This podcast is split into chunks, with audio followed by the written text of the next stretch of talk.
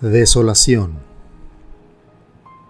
Cuando pensamos que la vida es injusta, dura, gris y triste, seguramente es porque nos ha golpeado severamente.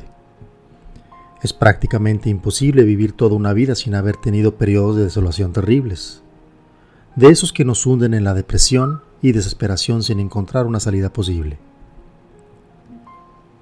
El problema no son las situaciones en sí lo que nos abruma, el problema es cómo las enfrentemos. Normalmente nunca estamos preparados para lo que nos depara la vida, y si lo piensas un poco, es casi imposible prepararse. ¿Qué nos queda hacer entonces? No creo que nuestra existencia se limite solamente a estar listos para cualquier vicisitud que nos pueda presentar. Más bien creo que depende más de lo equilibrado que estemos en cualquier momento. La vida se vive, no se planea, no se prepara, no se limita. La vida sucede de una u otra manera, querámoslo o no. Así que la cotidianidad de todos los días normales nos distrae un poco de nuestro verdadero propósito de estar vivos, el ser feliz. Y no es que nos repitamos todos los días, tengo que ser feliz, tengo que ser feliz. No es una obligación, es una decisión consciente, casi racional que nos inunde el alma sin explicación alguna. Si decides ser feliz, te aseguro que así será. Y la felicidad se acumula, dándonos fuerza y equilibrio necesario para esos momentos terribles que la vida nos pone enfrente de vez en cuando. La desolación se cura con felicidad. Así que empecemos a acumularla de a poquito, en los pequeños detalles que todos los días nos brinda la vida. Aprendamos a descubrirlos y atesorarlos. Que la vida es injusta, Injustos somos nosotros que le echamos la culpa de nuestras desgracias. La vida solo es vida. El concepto que le demos depende enteramente de nosotros y de nuestra decisión de enfrentarla en vez de realmente vivirla. Ese oscuro sentimiento de vacío que en ocasiones sentimos no es otra cosa más que desolación. Ese conjunto de sensaciones de tristeza, abandono, impotencia, falta de fe y desesperanza que a todo ser humano ataca alguna vez en su vida. Y siendo más realistas, con una frecuencia e intensidad cada vez mayor. Pero pongamos las cosas en perspectiva. Esos sentimientos negativos la mayoría de las veces son permitidos por nosotros mismos. No podemos evitar que lleguen a nosotros por situaciones fuera de nuestro control.